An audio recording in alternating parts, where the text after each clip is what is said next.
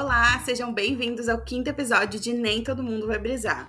A brisa e tema de hoje não é um papo aleatório, mas antes de te explicar o que é, me responde umas perguntinhas.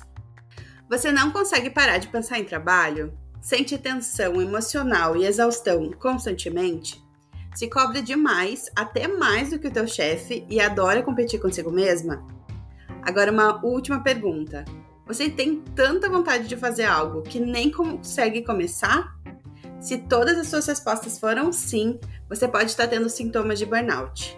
Burnout é um esgotamento mental, emocional e físico causado por condições de trabalho desgastantes, resultado do acúmulo excessivo de estresse e do trabalho sob pressão. Eu sou a arroba uma Janet e desenvolvi burnout no meu último emprego. Hoje eu vou receber a Eloá, criadora da página arroba Vencendo Burnout no Instagram. E ela vai compartilhar também a experiência dela com a síndrome. Seja bem-vinda, Eloá! Olá, muito obrigada pelo convite. Estou muito feliz de estar aqui. Eu conheci a Eloá através do Instagram, porque ela fala, ela fala sobre burnout e eu queria muito saber. Eu sempre pesquisei muito sobre ansiedade, sobre neuroses, enfim. E o termo burnout mesmo eu vi há, há pouco tempo. Até minha terapeuta, quando ela me tratou desse estresse que eu tive, ela me diagnosticou com estresse pós-traumático. Nesse caso, o trauma era o trabalho que eu estava tendo nos últimos quatro anos uh, da minha vida. E agora, mais recente, que a gente tem falado do termo e ver o quanto ele se encaixa na minha situação. Então, eu queria te perguntar, Eloá, como foi que tu desenvolveu o burnout? Como era esse ambiente de trabalho? Bem, para começar, se me perguntassem as coisas que foram ditas logo no início do podcast, eu teria, teria dito sim para tudo, com certeza. A minha rotina antes era muito insalubre. Quando a gente pensa em rotina insalubre, a gente pensa naquela coisa ligada à sujeira, trabalho com sujeira, trabalho com perigo, trabalho com produtos químicos. Mas quando se fala de saúde mental, ter uma rotina insalubre é tão perigoso quanto. E eu tinha uma rotina muito insalubre para a minha saúde mental, no caso. Eu era uma pessoa muito ocupada e tudo que eu fazia nesse tempo que era muito cheio, eu fazia buscando a perfeição. Então eu me cobrava mais do que meu chefe. Eu era essa pessoa que deixava de fazer coisas se eu não pudesse fazer com perfeição, e quando fazia eu colocava tanta energia que me gerava sintomas físicos mesmo. Então, por exemplo, se eu tinha um trabalho para fazer, um projeto, uma tarefa, e eu não conseguia cumprir como eu planejava, aquilo me gerava sintomas físicos. Eu tinha aperto no peito, eu tinha dores de cabeça, eu tinha tremores, suor, e eu não fazia ideia que tudo isso estava ligado ao meu trabalho. Então, essa realmente essa visão para o trabalho de forma mais humanizada pode fazer toda a diferença. E para mim foi bastante difícil entender uh, esse desenvolvimento desses sintomas, porque como eu li no livro Sociedade do Cansaço, eu parece que todas as minhas linhas de defesas foram ficando baixas e eu não fui percebendo o que eu mesma também fazia comigo. Eu trabalhava num banco, um ambiente muito competitivo. Eu comecei como estagiária, queria muito ser efetivada, tinha na minha cabeça que aquilo era um lugar bom para construir uma carreira e que para isso eu ia ter que abrir mão de coisas neste momento da minha vida, porque depois eu teria uma estabilidade e, e poderia ter uma vida mais leve, que agora era hora de ralar, que eu estava formada, que eu tinha que ralar para crescer na empresa. E eu abri mão uh, de, da minha saúde, assim. Eu percebia que eu jamais deixaria alguém me tratar da forma que eu me tratava da forma que eu falava comigo, porque meu chefe não podia me cobrar. Se ele me cobrasse, inclusive, é, tipo, era excessivo, porque eu já tinha toneladas de cobrança e, e culpa e ansiedade em cima de mim que mesmo que ele botasse assim um pinguinho de cobrança para mim, aquilo me estourava. Exatamente, é, é, muito semelhante quando você conversa com pessoas que tiveram síndrome de burnout, você vê muitas semelhanças nas histórias. É, era basicamente isso comigo também.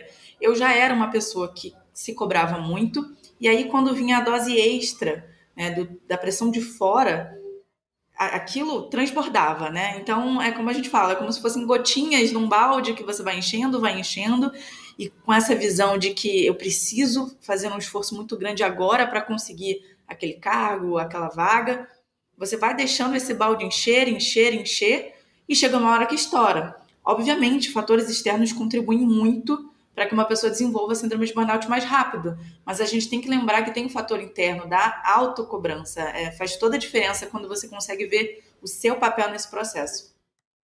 E no meu ambiente de trabalho, doenças mentais, elas tinham um estigma muito grande. Pessoas que se afastavam por depressão ou, ou algum problema mental, elas eram tidas como pessoas que estavam querendo tirar vantagem do banco, pessoas que não queriam trabalhar, pessoas fracas que não conseguiam levar aquele trabalho que era um trabalho pesado, mas eles não falavam pesado no sentido de pesado, mas no sentido de um trabalho complexo, um trabalho difícil. Essas pessoas não conseguem. Então, esse eu por mais que eu não acreditasse nisso, essa esse ambiente criava uma cultura. Então era super comum tu ficar reclamando que tu não consegue dormir, tô trocando remédios com, com tarja preta, assim, os meus colegas, eles se medicavam muito, muito. Eu, eu conseguia ver que alguns estavam meio que robotizados, às vezes, quando misturavam muitos remédios, porque tu ter que continuar fazendo um trabalho que te adoece é uma coisa, assim, triste de, de assistir, e mesmo assim, a, o olhar das pessoas vai se normalizando, inclusive porque, externamente, por ser uma profissão que tem um certo status, todo mundo era pegado aquele status, a maneira que as outras pessoas tratavam, a maneira que as outras pessoas consideravam elas pessoas melhores ou bem-sucedidas, sabe?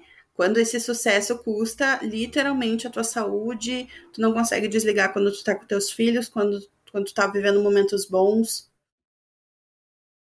Exatamente. E, e olha que coisa interessante, a gente entrou nessa sociedade em que é normal estar doente foi por causa dessa cultura de normalização da doença é que eu fui entrando nesse buraco cada vez mais fundo e achava que era normal. Né? A gente coloca como se fosse parte do processo do sucesso sofrer. No meu caso, eu era servidora pública e eu achava assim que eu não podia perder aquele cargo de jeito nenhum. Foi um cargo conquistado, então eu não podia, em hipótese alguma, abrir mão. Eu tinha acabado de chegar num novo setor, né? E eu queria muito impressionar. A gente quer fazer um bom trabalho, então eu queria fazer tudo com excelência, eu queria chamar atenção positivamente, no sentido de dar um bom trabalho e dar bons resultados.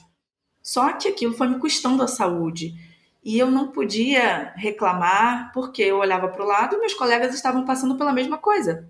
Então, como que eu ia dizer que eu estava sofrendo se todo mundo estava sofrendo? Então, eu comecei a achar que sofrer era normal.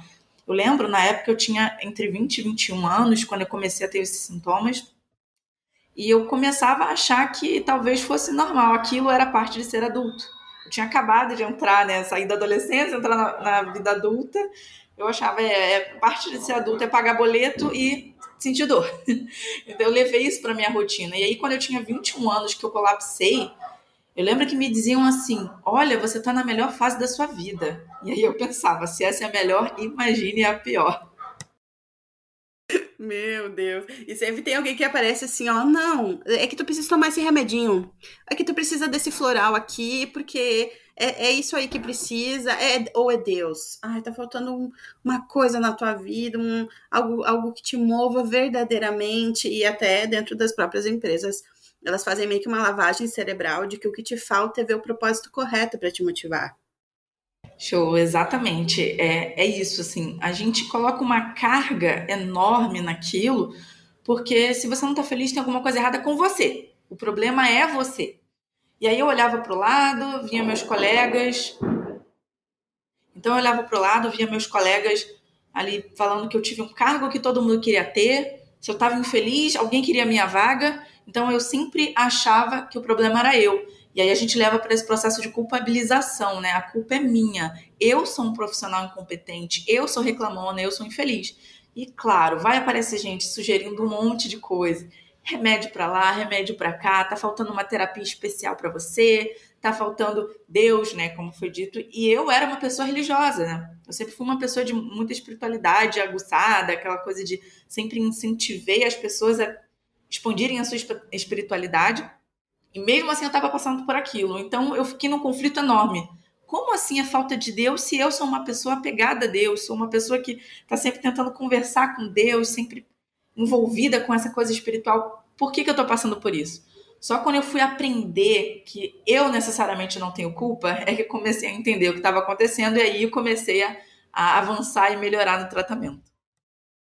É, eu chego a me emocionar, assim, porque como é bom falar com alguém que passou pela exata mesma coisa que tu, por mais que eu converse com muitas pessoas que, que sempre tenham alguma parte de identificação, quando tu fala, eu penso, meu Deus, exatamente isso.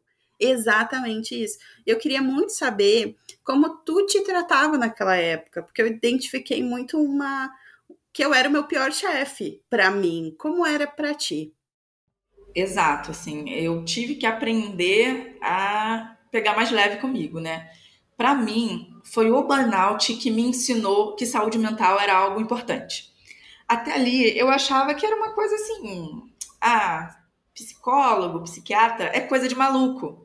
Essa frase é super estigmatizada, né? Mas eu pensava assim, mesmo sendo uma pessoa que olhava a questão social, não, não era tão robótica, digamos assim, eu não gostava da mecanização do trabalho, mas eu achava que as pessoas eram uma questão de trabalho bem feito, você vai ser bem sucedido. E aí quando eu me vi ali fazendo um bom trabalho e não tendo bons resultados e sofrendo com aquilo, eu tive que rever minha forma de pensar. Foi só depois do meu colapso é que eu realmente procurei ajuda em saúde mental. E aí foi um processo longo, um processo demorado, mas que valeu a pena. Realmente, hoje eu vivo muito melhor do que eu vivia antes do meu burnout. Meu Deus, por isso que essa mulher tem uma página maravilhosa sobre burnout. Tu falou uma coisa que assim eu ainda não tinha chegado na, no meu desenvolvimento com burnout, que foi o burnout me ensinou. Eu me sinto muito assim, e eu nunca tinha pensado nisso, que o burnout me ensinou a pegar mais leve comigo mesma, porque eu não tinha opção. Ou eu fazia isso, ou eu ia ficar cada vez mais doente, e a, inclusive a minha terapeuta falou, Janet, o burnout ele é o início dos sintomas que desenvolvem para uma depressão, que desenvolvem para outras coisas. E o burnout ele realmente está me ensinando a viver a vida de uma outra maneira, a, a dizer não para algumas opções, sabe? Tipo assim, ó, isso aqui eu não consigo, isso aqui não me faz feliz, então não tem a opção de eu tentar me encaixar. Eu não consigo, isso aqui não é para mim. E caminhar em direção de uma coisa que, bah, isso funciona para mim, bah, eu me interesso por isso. Mas como é difícil ser amigo da gente mesmo, eu penso assim, eu, eu me considero uma boa amiga, uma amiga conselheira, que fala real para os amigos. E comigo, eu era muito tóxica. E quando eu pensava assim, como eu tenho que ser comigo, eu pensava, cara, eu tenho que ser minha amiga. Se fosse a minha amiga passando por isso, eu ia falar um, eu ia falar uma, uma coisa para ela, para deixar ela calma, para ela respirar, para ela entender melhor o que o que tá passando, eu ia dar apoio, eu ia dar suporte, mas para mim, eu, eu penso que sempre a resposta é eu me cobrar mais, é eu me culpar mais, eu me esforçar mais, porque aí eu vou conseguir aquilo que eu quero na minha vida. Só que sempre que eu conseguia, eu tinha uma nova meta, tinha um novo objetivo. Nunca tinha um momento de, bah, conquistei uma coisa legal, agora vou curtir, vou relaxar. Sempre eu tava correndo que nem um hamsterzinho na rodinha, procurando mais e mais e mais e mais. E no Sociedade do Burnout, uh, Sociedade do Cansaço, estou misturando nome inglês e português, ele fala que o burnout ele alcança o seu sucesso quando a gente morre, porque nunca tem um momento de contemplar e respirar e aproveitar o que tu fez até aquele momento. É sempre uma corrida, é sempre uma corrida para fazer mais e melhor, mais e melhor. Exatamente. O burnout, é, essa cultura do burnout, né? Ela diz que você vai ser feliz quando chegar numa determinada meta.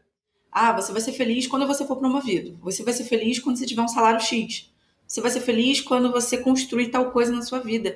E aí você vai infinitamente em direção a algo que não acontece. E aí, essa é a receita para a frustração, né? A gente precisa desse de ver e ver que deu resultado. E aí, se a gente está com aquele norte infinito, né? Não tá bom, agora tem que fazer mais, tem que fazer mais, tem que fazer mais. uma hora o corpo cansa. E como que a gente gosta de ser legal com os outros e não ser legal com a gente, né? Eu sempre fui essa pessoa meio carrasca. Porque assim, eu cresci numa família pobre e eu precisava batalhar muito para conquistar as coisas, né? Então, eu achava que eu precisava fazer o dobro do que todo mundo. Se as pessoas trabalham 8 horas, eu tenho que trabalhar 16. Então, por mais que eu não trabalhasse em horas eh, de carga horária, porque era no serviço público, eu fazia o dobro. Eu fazia muito mais. Então, eu, eu compensava o trabalho de duas, três pessoas, porque eu tinha que me destacar e eu achava que o sucesso vem com muito esforço. Né? Se você não, não tra trabalhar, se você não batalhar tanto, você não consegue. Parece que é, é um extremo, não tem o 8, é 880, não tem o um meio termo. Ou você é um preguiçoso, não faz nada, incompetente, ou você precisa se matar. E como você disse, o sucesso do burnout é quando você morre. Então, olha como a gente está caminhando para essa vida realmente insalubre e é venenosa para gente, como eu digo, venenosa. E em que momento tu viu que tu precisava de ajuda, assim? Em que momento despontou aquela situação que tu pensou, meu Deus, tá muito crítico isso aqui? Infelizmente, eu só prestei atenção quando o burnout chegou, depois do colapso. Porque o burnout não acontece de um dia para o outro, né? É, a gente vai desenvolvendo. Então, no meu caso, começou com uma dor de cabeça meses antes. E eu achava que é normal sentir dor de cabeça. Afinal, eu trabalho, eu faço muita coisa. Parte do sucesso é ter dor de cabeça. E então eu tomava analgésico e seguia, continuava com o meu dia. Mas depois, um, um comprimido de analgésico não estava sendo suficiente. Eu precisava de dois, depois três ou quatro por dia. E aí outras dores foram surgindo. E eu fui sempre botando na conta do é normal, é parte do processo. Eu é que não estou dando conta, é porque agora eu preciso dar um gás a mais agora, mas depois vai, vai melhorar. Só que a coisa não melhorava, ela só piorava. Teve um dia que eu estava chegando no trabalho, eu tinha que subir escadas para chegar lá. E quando eu estava no prédio subindo essas escadas, eu senti um aperto no peito tão forte que eu pensei, eu acho que eu estou infartando. E aí eu comecei a falar, eu acho que está acontecendo alguma coisa comigo, é com o meu corpo, né? E aí eu fui numa cardiologista fazer um exame, porque eu jurava que eu tinha infartado. Quando fiz o exame, deu tudo normal, meu coração estava ótimo. Eu lembro que ela até falou assim, a cardiologista, seu coração está melhor que o meu, tá tudo certo. Então eu falei, é, tá vendo como eu tô dando bobeira? Eu tô sendo fraca. E aí a gente entra naquela, naquele processo de achar que é falta de resiliência sua, né? Resiliência, o que, que é? A sua capacidade de recuperação. Então, eu tomava a pancada da vida e achava que tinha que me recuperar o mais rápido para seguir em frente, senão eu era uma fracassada. Então, esse tipo de coisa era como pancada para mim. Cada dor que eu sentia era uma pancada nova e eu achava que tinha que me levantar e prosseguir. Mal eu sabia que aquilo eram sinais de que algo mais sério estava acontecendo. Era o corpo dando alerta vermelho até que teve um dia que a coisa ficou muito grave e o alerta vermelho me paralisou. Foi impossível continuar. Só a partir daí eu realmente prestei atenção que algo precisava ser feito. Nossa, tu, ah, toda vez que tu fala, tudo que tu fala, eu fico assim, meu Deus, eu poderia falar exatamente igual. Eu, eu não apresentei esses sintomas, mas para mim foi mais ou menos assim. Eu, eu sou muito good vibes, assim, eu sou eu sou bem tranquila com a minha vida.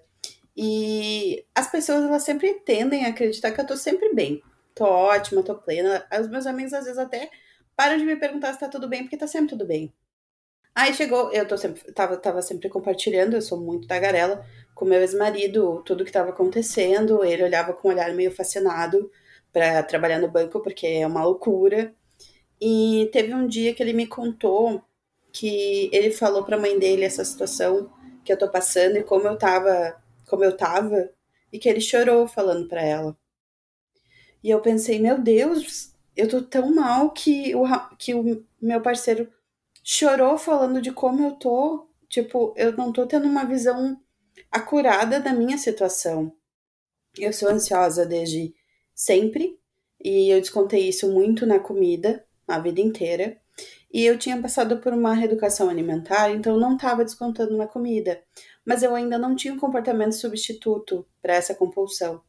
Então a minha ansiedade ela foi ficando cada vez maior de um jeito que eu não conseguia mais dormir, que eu acordava no meio da noite, começava a pensar de trabalho e não conseguia mais dormir. E aquilo começou a me incomodar tanto porque tu perder o sono é uma coisa que te deixa louco. Com certeza é uma forma de tortura tu não deixar uma pessoa dormir. Que eu, eu começava a me cobrar para dormir, o que piorou ainda mais a situação.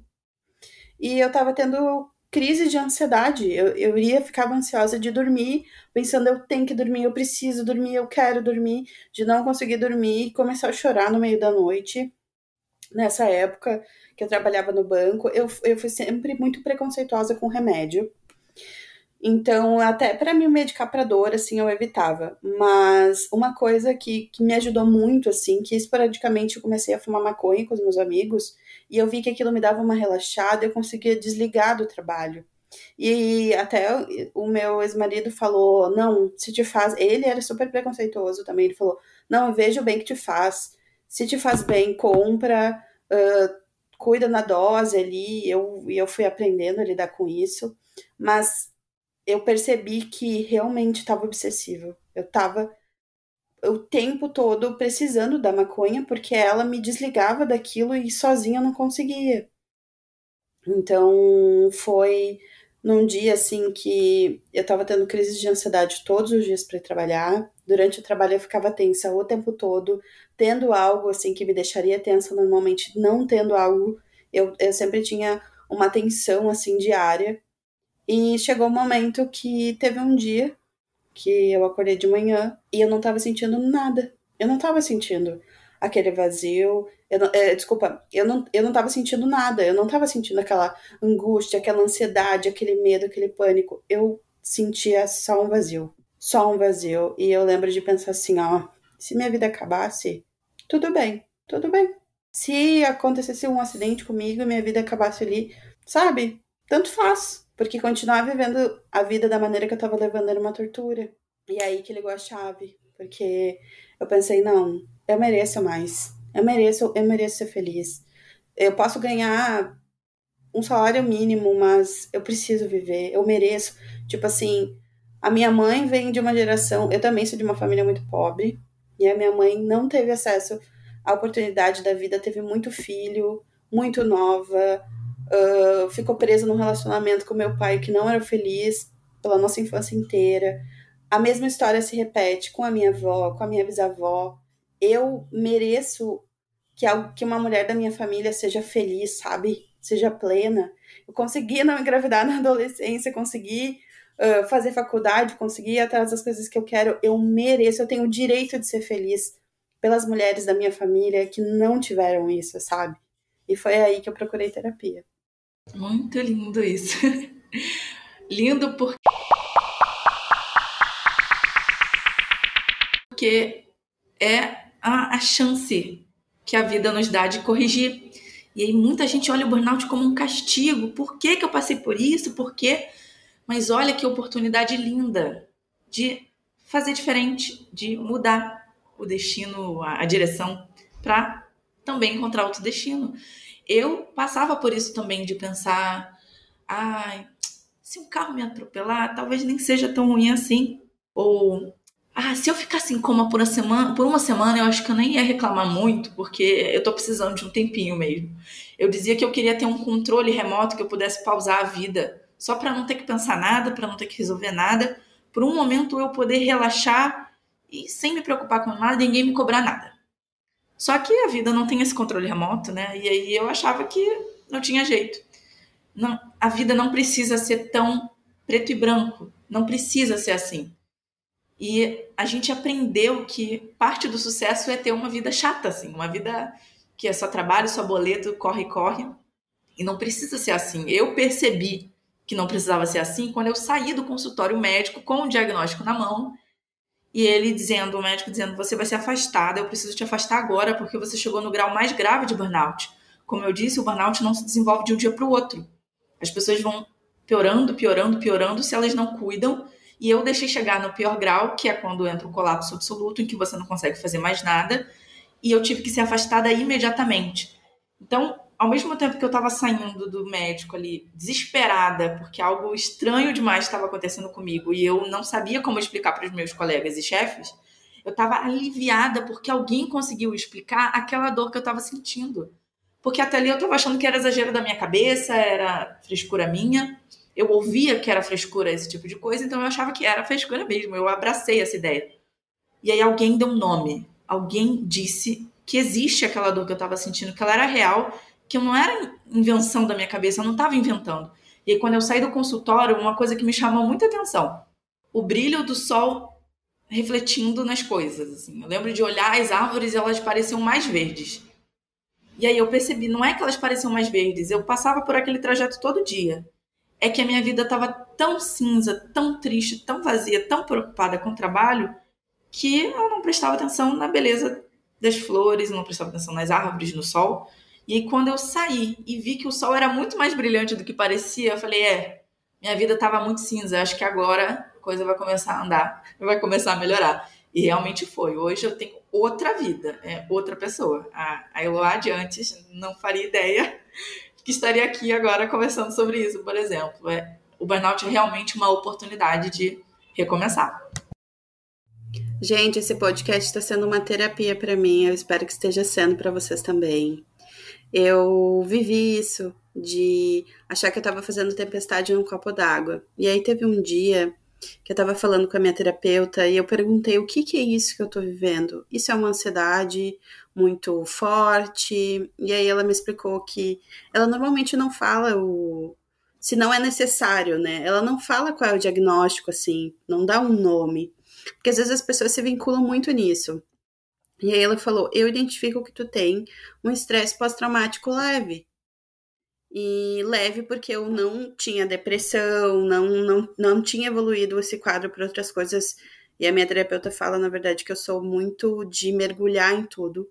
Então eu sempre mergulho fundo e eu mergulhei fundo já nos, nos sinais iniciais. E, e por mais que eu ainda não, tenha feito nada, assim, eu tava barrando de certa forma o avanço daquilo, eu estava me preocupando com aquilo. E o dia que ela me disse que eu tinha um pós-traumático, um estresse pós-traumático leve, que depois nós duas fomos ver que era burnout, aquilo me, deu, me trouxe um alívio, me trouxe um alívio tão grande, porque as pessoas sempre me perguntavam o que que era e era difícil para mim explicar. E para ela sempre parecia mimimi. E agora tinha uma coisa que eu podia dizer, principalmente para mim: olha, tu tem alguma coisa. Não é exagero da tua cabeça, não é drama da tua parte, isso é real. E aquilo me trouxe muita, muita paz. Assim, foi o começo de um processo de cura que eu, que eu tô tendo. E esse processo de cura é o burnout. E, e tu tá me fazendo ver isso de uma forma muito linda, não só trágica, assim. Eu tendo um pouco eu tendo um pouco a melancolia, eu tenho muito peixes no meu mapa, então eu tendo um pouquinho pro drama também. E agora eu quero te perguntar, que ela tem uma página no Instagram que se chama Vencendo o Burnout. Como se vence o burnout? Tem uma única forma? Qual foi a forma que tá dando certo para ti? Essa é a pergunta de um milhão de dólares, né? é a pergunta que todo mundo quer saber. Se é possível, como faz isso, né? É, eu acredito que, como tudo ligado ao ser humano, não tem uma receita, né? Não consigo dizer, ah, faça isso, isso e isso e está resolvido. Senão a gente teria poupado milhões de esforços em estudos dando a receita pronta, né? Mas a gente já está até falando daquilo que eu considero que é um grande caminho para vencer o burnout, que é não olhar para ele como um castigo, não olhar para ele como uma penalidade como um problema. Olha, eu dei defeito, olha só que problema que eu sou. Mas olhar como uma oportunidade. Por quê? É como se você estivesse escrevendo um livro que você estava escrevendo ele com raiva e você estava escrevendo a sua vida ali meio que a base do que os outros querem que você escreva. E aí vem uma página em branco e aí você tem a chance de começar de novo, escrever um novo capítulo, um novo livro, mas do, do seu jeito, sabe? Então, quando você olha o burnout como uma oportunidade, você já economiza muita energia brigando com a vida, né? Eu passei muito tempo perguntando por quê, por quê, por quê, por quê. E aí, quando eu entendi que era o quê, não o porquê eu passei por isso, mas o que eu tenho que passar com isso, já avançou 80%. Né? É, a gente começa a se olhar com mais amor Amor próprio não é só se, olhar no espelho e se achar linda. Amor próprio é respeitar sua história, é respeitar que até as dores que você passou constroem você. E te constroem muito mais forte do que antes, né? Então eu passei a me olhar com mais amor próprio, olhar ao meu corpo com mais amor próprio. Olha que coisa, ninguém pensa nisso, de que falar de burnout é falar do próprio corpo. A gente pensa muito em corpo quando a gente fala de estética, mas honrar o seu corpo é reconhecer, olha só, você podia ter morrido de infarto, de AVC ou qualquer outra coisa que todo esse estresse poderia ter te causado, mas o seu corpo te deu a chance de fazer diferente.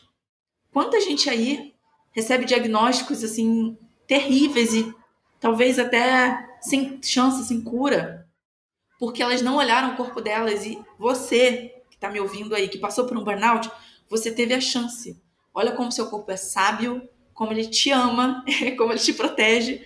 Então honre esse seu corpo. Então daqui para frente, não passa por cima do seu corpo. Se teu corpo tá mandando descansar, descansa. Se teu corpo tá mandando mudar a alimentação, muda. Eu era doida por chocolate, eu comia muito chocolate para compensar todo o estresse. E aí eu entendi que o chocolate era só uma fuga. Eu comecei a honrar o meu corpo quando eu passei a respeitá-lo. Tudo isso é parte de um processo de vencer o burnout. Então, não posso te dizer que de uma semana para outra você vai vencer, porque você construiu o seu burnout talvez ao longo da sua vida inteira, das crenças que você construiu ao longo da sua vida inteira, tudo que você passou na infância, adolescência, a forma como você construiu a sua carreira, ela foi contribuindo para você desenvolver um burnout. E aí você quer de um dia para o outro, tá tudo bem, voltar ao normal e voltar ao que era antes? Não.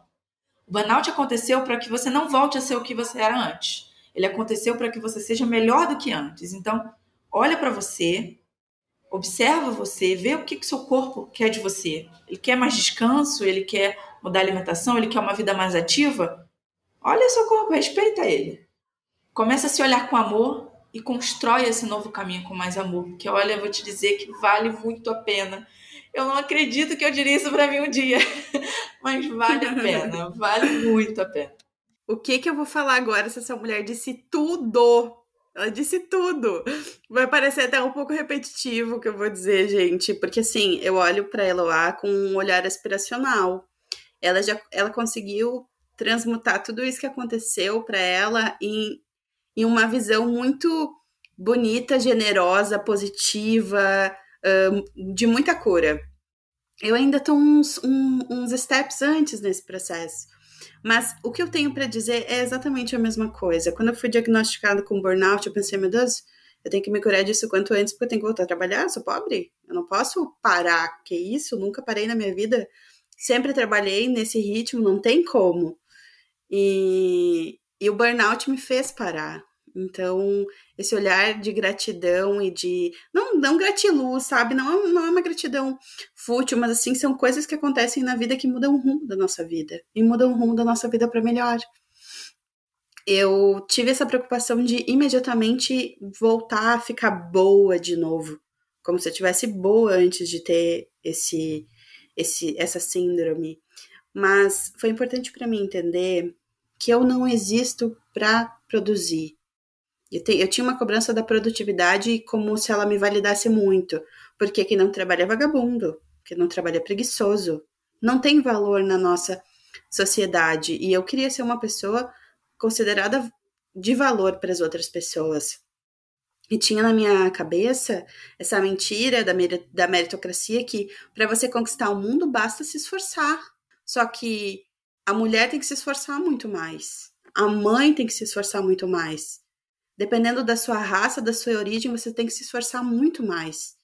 E às vezes não tem uh, insumo para isso, porque tem, a saúde coloca um limite. A gente não existe para trabalhar, para dar dinheiro, para produzir. A gente existe também para contemplar, para experimentar, para se aventurar, Antigamente eu sonhava em entrar estagiária numa empresa e sair presidente, hoje a gente falaria CEO. Hoje eu penso, meu Deus, socorro! Eu quero fazer mil coisas diferentes na minha vida. Eu quero ter mil profissões, eu quero morar em lugares diferentes. A vida é tão grande. E ela é uma jornada. E se tu foi diagnosticado com burnout, ou se tu tá sentindo esses sintomas, tu, tu tá começando uma jornada aí. E ela não acaba com 25 anos, quando tu já tem um carro, um apartamento, já tá formado da faculdade. Porque o que mais tem agora é as pessoas, ai, querendo ser milionário antes dos 30, querendo ter tudo antes dos 25. Eu também era assim. E daí o que que acontece depois dos 23, dos 25 ali, se tu conquistar tudo aquilo ali? O que que tu faz com o resto da tua vida? Aproveite a jornada. O seu vizinho não vê o ataque de pânico que tu tem todos os dias indo, indo de trabalho, mas ele vê que tu trocou de carro. Ele te viu sorrindo naquela foto daquela viagem no Instagram e acha que a tua vida é o máximo, mas ela não sabe como é a realidade da tua vida. E tu tem que ter esse compromisso de dar voz ao que tu sente em primeiro lugar, mais do que qualquer outra pessoa ao teu redor. É, é, é dói no sentido de, gente, é uma ferida, né? É uma ferida, por isso que dá transtorno de estresse, pós-traumático, porque é um trauma ali, né? É um trauma emocional. Mas a dor não é menor por ser emocional, né? É uma dor real e a gente deve respeitar, sabe? Deve honrar. E tem que ter uma libertação desses conceitos de felicidade e sucesso, Uh, o que, que é felicidade e sucesso para ti? Pensa bem sobre isso. A gente, a gente acaba engolindo muito o que as outras pessoas acreditam. E cada um vai ser feliz fazendo uma coisa diferente. Não tem uma. A tua profissão não te define. A gente vai ter várias profissões ao longo da nossa vida. Então, tu não é, tu está. E, e esteja sempre aberto à mudança. É a coisa mais difícil, mas é a coisa mais certa na vida. Tudo vai mudar. E o burnout é uma experiência de mudança para melhor. Então, eu sei que é muito difícil, eu demorei muito para abraçar essa jornada, mas quando eu abracei, eu vi o quanto me fez melhor. E agora a gente vai para a dica brisada. Eloá, a dica brisada é assim, ó, é uma dica sobre o tema que a gente brisou, que a gente conversou, ou pode ser uma dica aleatória, algum livro, alguma série ou algum ritual. Uh, vou começar para tu já ir tendo umas ideias aí. Gente, a minha dica brisada não pode ser nada diferente de vão para terapia, façam terapia. Não é para todo mundo. Não façam se vocês não, não tiverem vontade real de fazer.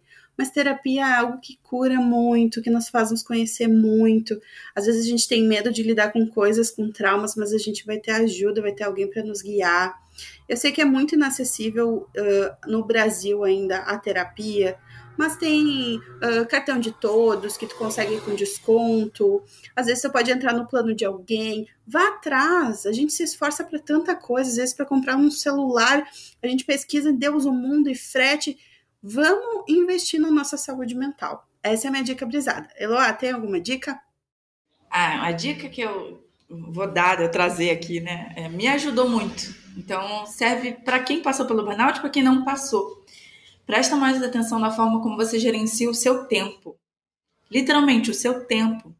Porque quando você enche a sua agenda com o máximo de atividade possível, você se força muitas vezes. E isso pode ser um caminho para o burnout. Então, exercita olhar para a sua agenda e analisar o que realmente precisa entrar nela. Talvez você encaixou muitas atividades num pequeno espaço de tempo, você possa jogar para a semana que vem, possa jogar para o dia seguinte, ou fazer em partes, mas dá uma olhada, gerencia o seu tempo. Gerenciar o seu tempo é também gerenciar a sua saúde. Eu ouvi a minha terapeuta agora, inclusive um beijo, Andressa. Eu vou mandar esse, esse episódio para ela. Ela é muito maravilhosa e, e, muito obrigada por esse processo de cura. Eloá, muito obrigada por, por tu ter vindo, por ter topado. Assim, ó, eu usaria fada sensata, mas isso não existe. Às vezes a gente é insensato, mas assim, foi música o que tu falou hoje para mim. Eu que agradeço a oportunidade. Sabe que hoje eu falo, né, desse assunto rindo, porque hoje eu consigo ver realmente com um novo olhar e eu fico muito feliz de poder mostrar para as pessoas esse novo olhar. Eu desejo que todo mundo que está ouvindo ou não tenha um burnout, ou se teve, aprenda a olhar com esse novo, com esse novo ângulo, porque realmente é uma bela oportunidade de melhorar de vida. Eloá, indica as tuas páginas para as pessoas te seguirem. Opa, vamos que vamos. Vencendo o Burnout. Tem tanto no Instagram, arroba Vencendo o Burnout, quanto no Facebook, Vencendo o Burnout. Não deixe de nos seguir no arroba Nem Todo Mundo Vai Brisar para saber os próximos episódios e a minha página pessoal, arroba Uma Janet. Tchau, tchau!